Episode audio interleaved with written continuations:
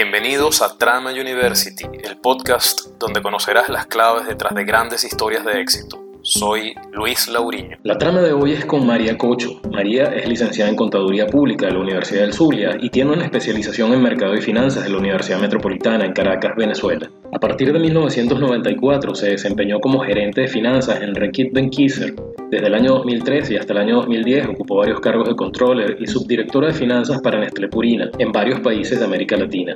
Desde el año 2012 ocupó la posición de Country Business Manager en Nestlé Purina para Colombia y Ecuador en el año 2015 fue nombrada Country Business Manager en Nestlé Purina, México. Y desde el año 2018 hasta la fecha ha ocupado la presidencia ejecutiva de Nestlé Purina, Venezuela. Con nosotros, María Cocho. María, Mark Zuckerberg, el conocido fundador de Facebook, ha dicho en algún momento que para tener éxito primero debes tener un sueño. Y tú misma has dicho en esta misma línea lo siguiente, te voy a citar. La gente tiene que soñar y soñar en grande, porque soñar chiquito y soñar grande cuesta lo mismo. Ahora bien, ¿Cómo se hace eso, en tu opinión? Que lo has logrado para transformar lo etéreo de un sueño en una realidad muy concreta y por demás bastante exitosa. Mira, Luis, yo estoy totalmente de acuerdo con el fundador de Facebook, Mark. El éxito, en mi opinión, es la felicidad que te da el haber logrado tu sueño, el haber logrado tu objetivo. ¿Cómo se concreta? Pues al final sí hay un camino que recorrer entre el sueño y el punto de partida donde te encuentras. Y, y, ese, y ese camino normalmente es un camino que va a tener muchas oportunidades, que va a tener muchos inconvenientes, pero al que al final, con el esfuerzo, la perseverancia, siempre y cuando tú tengas claro tus sueños, se va a ir dando. Claro. ¿Soñaste tú en algún momento, María, llegar a la posición eh, eh, a la que has llegado actualmente y que vienes ocupando en diferentes países desde hace mucho tiempo? ¿Soñaste con eso? La verdad, tan concretamente o tan específicamente, no. Yo, lo, yo, yo soñaba con ser un profesional, soñaba con ser un profesional que trabajara en una empresa seria, eh, soñaba con poder dar todo el conocimiento que yo tenía y aportar a, a, la empresa. Y por eso yo siempre digo, ¿no? Al final lo importante es trabajar. Y, y, y por supuesto las cosas se, se, se, van a ir dando, ¿no? Sí, sí. Has hecho, María, una carrera profesional, como lo mencionaba al principio, muy destacada, ¿no? Y la sigues construyendo. Y particularmente en Nestlé, donde has ocupado los más altos cargos eh, que se puedan ocupar. Pero vayamos un momento eh, de todo esto. ¿Puedes comentarnos un poquito cómo era ese ambiente de tu infancia, de tu adolescencia? ¿Qué hacían? ¿Cómo era tu familia? ¿Qué cosas te gustaban? ¿Cuándo comenzaste tú a visualizar esta carrera corporativa, a verte en una empresa, etcétera? ¿Cómo empezó todo esto? Mira, eh, yo creo que, lo más importante, eh, para ubicar lo que es todo el contexto de lo que ha sido mi vida, mis padres son, unos, em, son inmigrantes españoles como tantos como tantos padres de, venezolanos que vinieron a, llegaron a Venezuela a finales de los años 50, ¿no? Sí. Que llegaron con muchos sueños, con muchas ilusiones. Eh, tengo dos hermanos y una hermana, éramos una familia de seis, con poca familia extendida realmente, y, y bueno, siempre vivimos y crecimos, digamos, bajo bajo la protección y, bajo el soporte de nuestros padres. ¿no? nuestra, mi infancia fue una infancia muy feliz. Yo estudié prácticamente toda la primaria y la secundaria en el Colegio Claret de Maracaibo y, luego mi, carrera profesional la hice en la Universidad de Zulia, en Contaduría Pública. Y es allí donde yo creo que empieza, eh, cuando entras a la universidad, ya a tomar eh, esas decisiones que realmente van a hacer la diferencia en tu vida, ¿no? Sobre todo en la parte, en la parte profesional. Y es allí donde estando estudiando en la universidad, eh, entro a trabajar en la firma Espiñera y Sheldon Asociados como trainee, a mitad de la carrera más o menos. ¿no? Maracaibo en aquel momento, en la ciudad donde crecí, es era una ciudad pequeña, donde más o menos todos los jóvenes nos conocíamos. Y realmente es eso lo que recuerdo, ¿no? Una adolescencia y una juventud muy feliz, siempre eh, procurando realmente estudiar, eh, avanzar eh, y dando lo mejor de sí, ¿no? En, aquellos trabajos que empezaban como era el trabajo de la firma. Y estudiaste, entiendo, en una universidad pública, María. ¿Fue así? Así, es. Sí.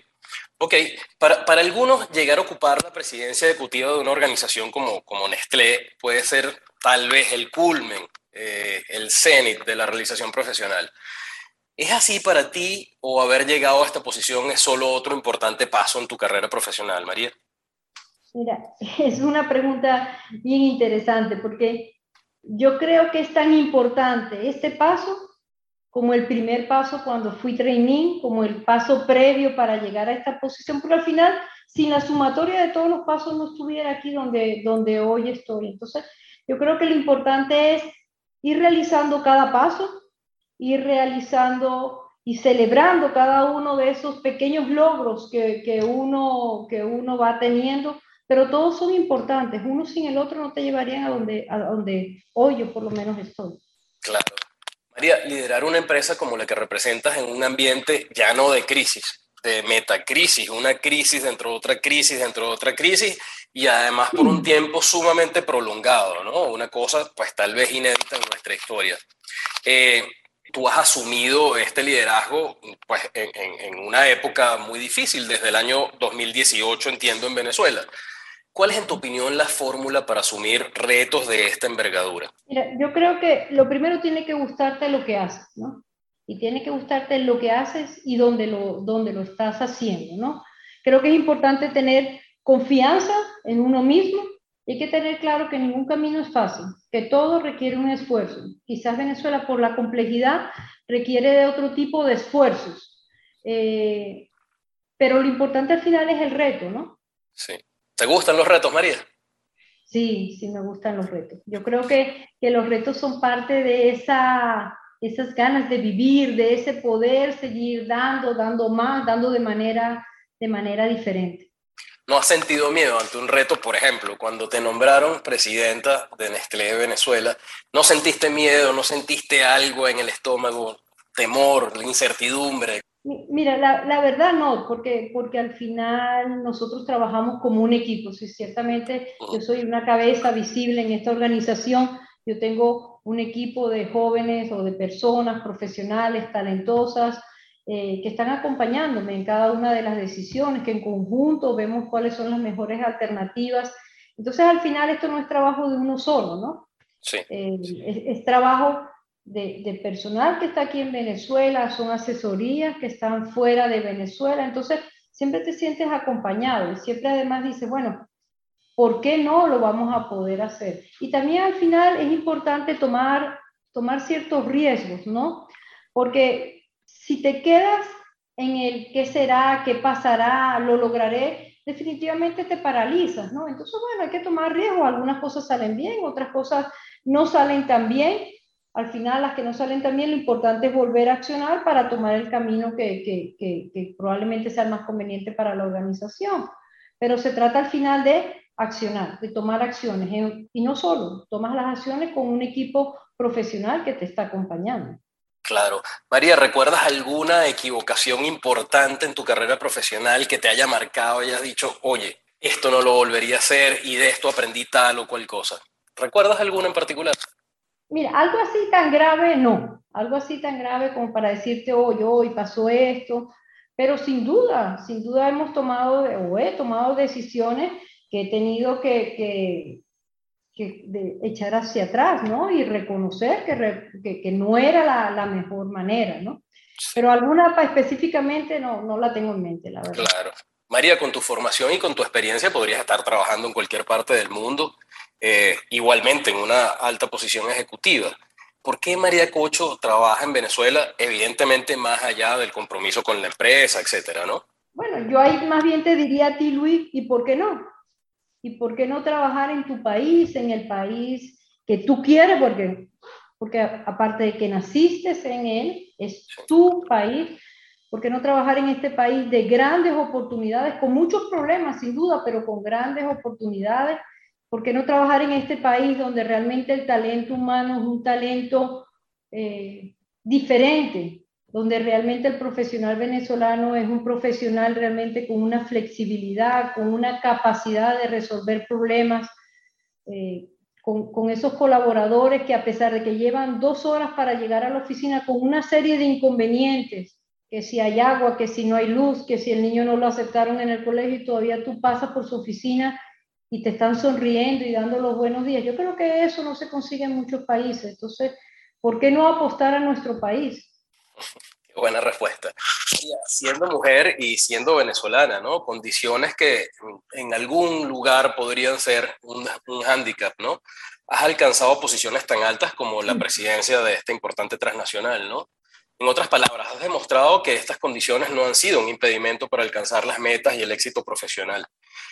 ¿Serán más bien una ventaja o, por ello debiste exigirte, por el contrario, mucho más, María? Mira, esta respuesta puede sonar un poco chocante, ¿no? Porque, bueno, hay, diferentes maneras de, de, ver las cosas. Yo he tenido la suerte que yo nunca eh, he sentido que el ser mujer es un hándicap o es una ventaja. Sencillamente, mi carrera profesional es mi carrera profesional por mi talento, por mi trabajo, por mi esfuerzo, por mi constancia, independientemente del género. El talento no tiene género. Eh, quizás yo he tenido la suerte, pues yo siempre estuve en un colegio mixto, este, he trabajado en empresas serias, que no desde ahora, desde hace 40 años, realmente la, la, em, la igualdad en, cuanto a, talento eh, eh, existía, ¿no? Inclusive más bien hay empresas que ayudaban a, las mujeres jóvenes que, estaban en periodo embarazadas o que tenían bebés pequeños, inclusive para que siguieran sus carreras profesionales. Entonces, yo eh, he llegado a donde he llegado profesionalmente por mi trabajo. Claro. Y ahora que mencionas el talento, María, ¿Crees más tú en, en, esas habilidades, en esos skills innatos o crees más bien que ese talento se va construyendo, se puede construir? Mira, yo creo que el talento se puede construir, ¿no? Yo creo que el talento se, se puede, se puede construir porque ciertamente, y, y, y lo vemos, ¿no? Vemos realmente que hay gente con una inteligencia natural fabulosa, extraordinaria, y, y que luego lamentablemente emocionalmente eh, es un problema que les impide avanzar o avanzar de la manera acelerada como podrían haber, haber avanzado, ¿no? Entonces, yo creo que realmente el talento se puede construir, yo creo que la gente también puede este, cerrar gaps, cerrar, cerrar aquellas brechas que tiene. Sí. ¿Qué ha sido, hablando de eso, María, qué ha sido la brecha personal de skills y habilidades más difícil que te ha tocado a ti cerrar? Quizás eh, yo creo definitivamente que ha sido, por ejemplo, yo soy una persona tímida por naturaleza, entonces enfrentarme quizás a, esta entrevista o cualquier otra entrevista eh, es, realmente para mí todavía hoy es, es eh, no es fácil. Sí, sí, sí. tú sabes que bueno, yo soy profesor investigador y, buena parte de mi, de mi, trabajo pasa por pararme en un salón año tras año, semestre tras semestre, hablarle a gente y, llevo haciendo esto 20 años ya y, otra de, mi, de mis actividades profesionales como consultor. Eh, y también me toca muchas veces pararme a, bueno, hablarle a la gente. Todavía me sigue pasando lo mismo que el primer día, ¿viste? Todavía me sigue, eh, tú sabes, eh, haciendo el estómago del primer día. María, ¿cómo te llevas tú con las palabras límite, barrera, impedimento? Mira, yo creo que, que, eso es un poco como la palabra miedo, ¿no? Mm. Eh, en la mayoría de los casos no se da y si se da, no se da en las proporciones que, que, que uno estima, ¿no?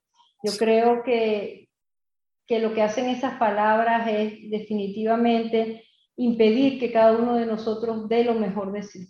Nadie sabe cuál es el límite. Por, e, por, eso al final yo siempre digo, hay que dar lo mejor de sí, porque al final el resultado va a ser bueno, porque dice lo mejor de sí. Tú sabes que los latinoamericanos solemos caracterizarnos por una suerte de extrema intolerancia al, al fracaso, tal vez sea, no sé, una herencia española. El fracaso y el error nos avergüenza y muchas veces lo ocultamos, lo negamos. Sin embargo, hay más bien quienes lo alientan, lo promueven, ¿no? Este es el caso, por ejemplo, de Tom Watson, eh, el, legendario CEO de, IBM, ¿no? Quien dijo en algún momento, ve adelante y comete errores, haz todo lo que puedas, porque recuerda que ahí es donde encontrarás el éxito, al otro lado del fracaso. ¿Qué opina María Cocho del fracaso? Mira, yo creo que en todo proceso, en nuestra vida personal, hay, hay éxitos y hay fracasos. De ambos podemos aprender y de ambos podemos no, no aprender. Definitivamente, es cierto, hace muchos años el fracasar en una organización era, era altamente temido. De hecho, la gente no tomaba decisiones justamente por el miedo al fracasar. Yo creo que eso ha cambiado ahora, ¿no? Yo creo que todos, muchos estamos claros que en el fracaso siempre, siempre hay una oportunidad de mejor y siempre hay un aprendizaje, ¿no? Siempre y cuando eh, el fracaso no sea una manera constante de, de, vivir. Pero, pero yo sí creo definitivamente que del fracaso hay muchas cosas que uno puede aprender si quiere aprender de ellas. Porque por el contrario, lo que pueden hacer es crearte un ambiente de inseguridad donde realmente nunca más vas a tomar riesgo. Ciertamente. María, suelo escuchar en ambientes corporativos que las dificultades del día a día en Venezuela terminan convirtiéndose en una suerte de ventaja, ¿no? En un entrenamiento eh, que le da una suerte de ventaja comparativa a los gerentes venezolanos fuera del país. Eh, determinando así en buena medida también su, su, éxito profesional, por supuesto.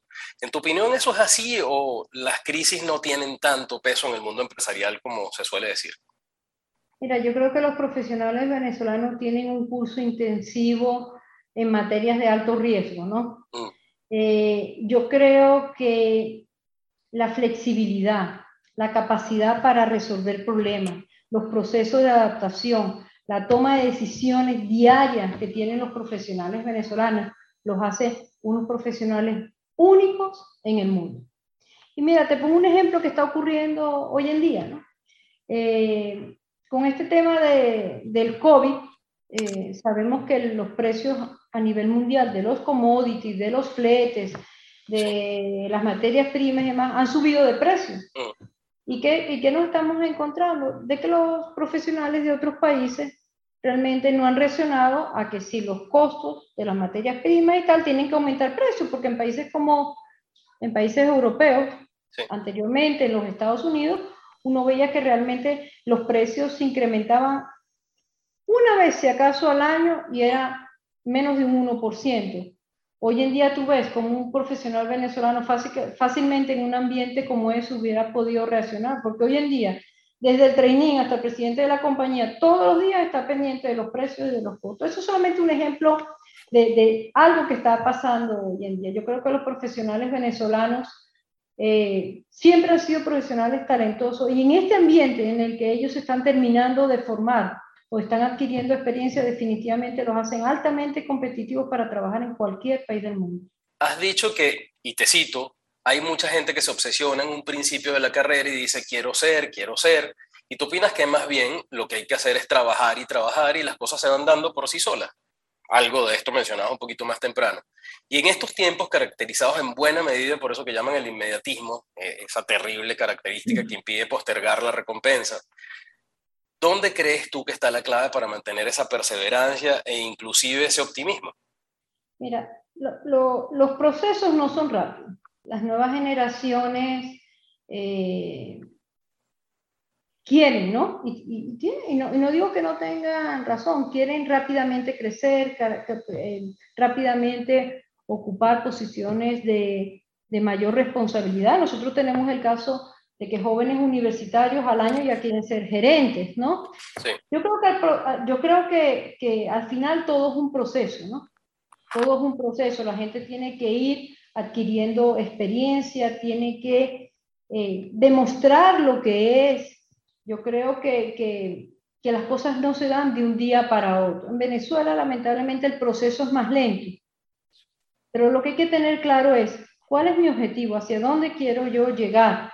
Y en eso mantener la perseverancia. Las cosas se van a ir dando. Lo que sí no es verdad que se puede tener un sueño y no trabajar para el sueño, que es la otra cosa, la otra situación que estamos teniendo, ¿no? Si tú tienes un sueño, tienes que trabajar y dar lo mejor de ti y esforzarte para lograr ese sueño. Sí, y por lo... No, lo va a lograr. Claro, claro. Y, y por supuesto, eh, eh, el sueño, alcanzar ese sueño, alcanzar esas metas, esos objetivos, lleva un proceso por detrás y, y como todo proceso tiene su tiempo, ¿no? De maduración, etcétera. Claro, y en, cada, y en, y en, ese camino que hay que recorrer se van, se, van a, se van a ir dando pasos importantes para alcanzar el objetivo final. Disfrutar cada uno de esos pasos, por pequeños que uno crea que son, irlos disfrutando. Definitivamente la recompensa económica en Venezuela eh, es a un mayor plazo, pero, pero existe. Es la realidad de Venezuela, no solamente en este ámbito, en muchos ámbitos, ¿no? Pero lo que hay que es trabajar, trabajar con constancia, con compromiso por la organización dentro de los principios corporativos. Sí, María, mm, digamos que alguna persona que nos esté escuchando quiere, yo, serrucharte el cargo, ¿no?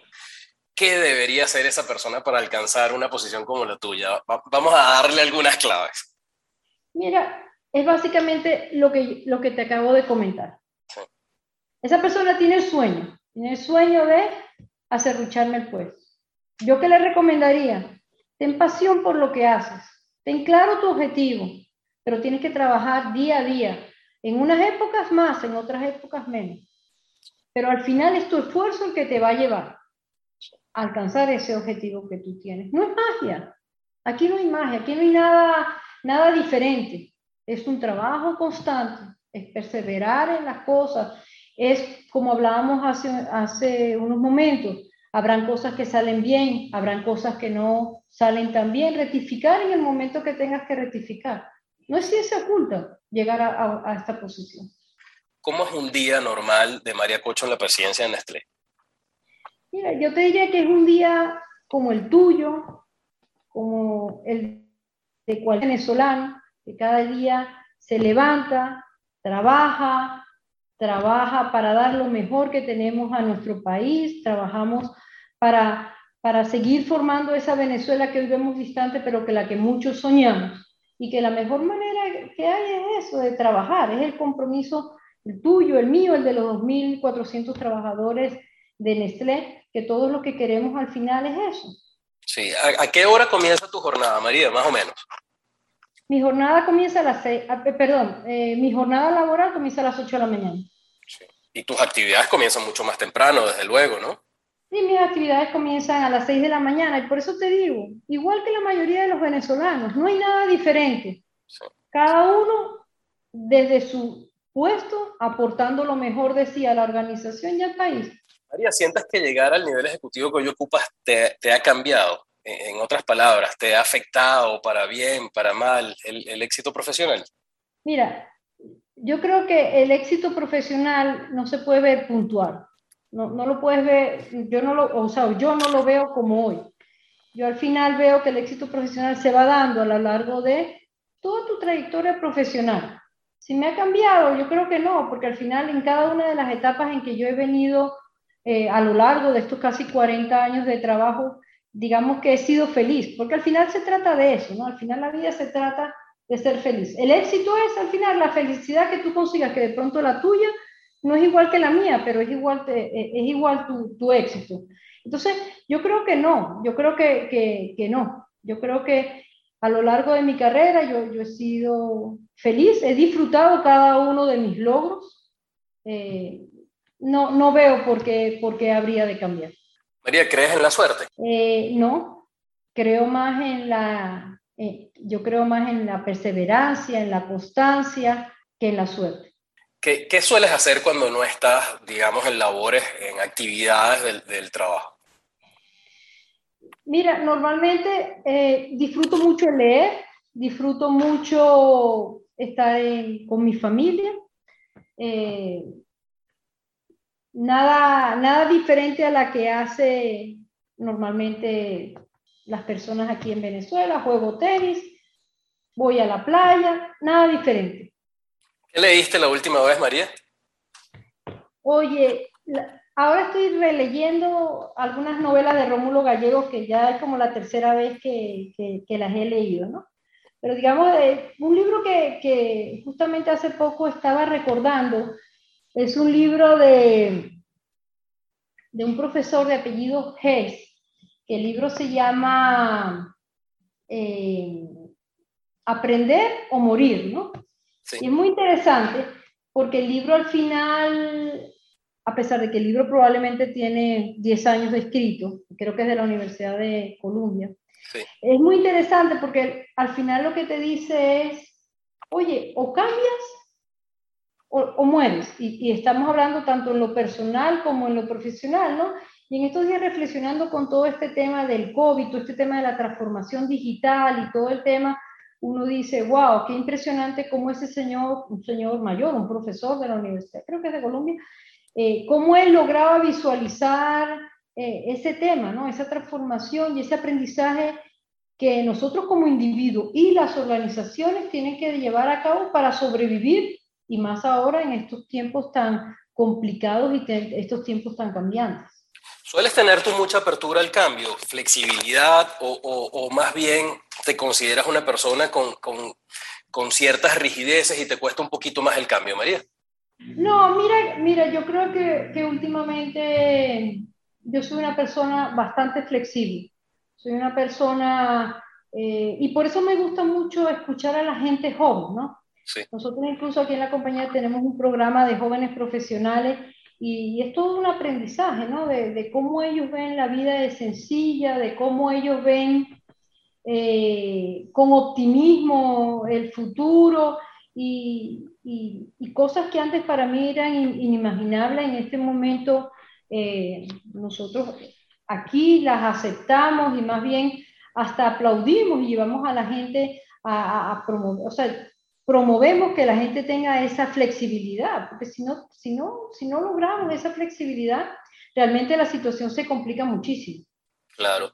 María, tú sabes que hubo algún poeta, que ahora no recuerdo su nombre, que decía que cuando el pájaro va al lago, se lleva un pedazo de lago, pero el lago se lleva un pedazo de pájaro, ¿no? Entonces, ¿qué, ¿qué, crees tú que le has dejado tú a Nestlé y, y, y, viceversa?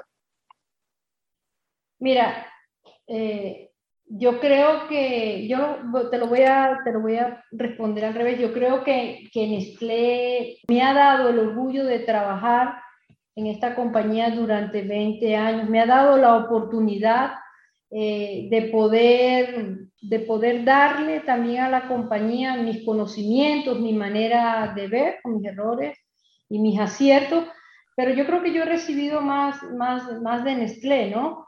Eh, han sido 20 años eh, que adicionalmente continúa una formación, ¿no? Eh, Nestlé de manera permanente te invita a realizar ciertos cursos de formación y sobre todo te da ese ejemplo de, de, una empresa que está comprometida con sus trabajadores, con el medio ambiente, que está comprometida con Venezuela, que se mantiene en Venezuela y se mantendrá en Venezuela por acompañar a los venezolanos, por acompañar a nuestros consumidores y, yo creo que, que, eso es lo más importante que yo me llevo de, de Nestlé, sobre todo en los últimos años, ¿no? Ese compromiso con el país, ese compromiso con las sociedades y con las comunidades donde nosotros estamos eh, laborando, ¿no? Y con sus trabajadores. Sí. María, tú que has trabajado en diferentes partes del mundo, ¿qué significa para ti ser venezolana? Mira, ser venezolano para mí es un orgullo, ¿no? Porque a pesar de que, digamos que el nombre de los venezolanos o, el hecho de ser venezolano en algunos países, no, y no en algunos países, algunos grupos de personas en los países digamos que no, no nos aprecian, por decirlo de una manera más bonita. Mm. Yo creo que ser venezolano es un orgullo, porque a pesar de esta situación, Venezuela sigue siendo un gran país. Como lo decía al principio, un país de oportunidades, un país de gente talentosa, que la mayoría de ellas trabaja fuertemente, como difícilmente se trabaja en otro país, para seguir adelante. Y eso para mí eh, es, es realmente un orgullo ser venezolano. Claro. María, ¿qué consejo le daría finalmente a una persona que como tú haya decidido hacer una carrera mm, ejecutiva, corporativa como la que tú has hecho? Yo, yo, yo, le diría como consejo que disfrute cada, cada uno de los pasos de esa ruta, ¿no? Que te llevan a llegar a esta posición, o cualquier posición, no tiene que ser eh, una posición de presidencia. Que disfruten el camino con ese objetivo que se han trazado, con ese sueño que se han trazado, que no esperen a llegar al último objetivo, porque realmente cuando lleguen allá ya, ya no tiene sentido, que disfruten cada paso, que disfruten de cada uno de sus éxitos, que disfruten de cada uno de sus fracasos y aprendan, y que realmente el día que logren su objetivo, pues realmente sean felices, sean felices con Ahora, eso sí, que los sueños sean alcanzables, ¿no?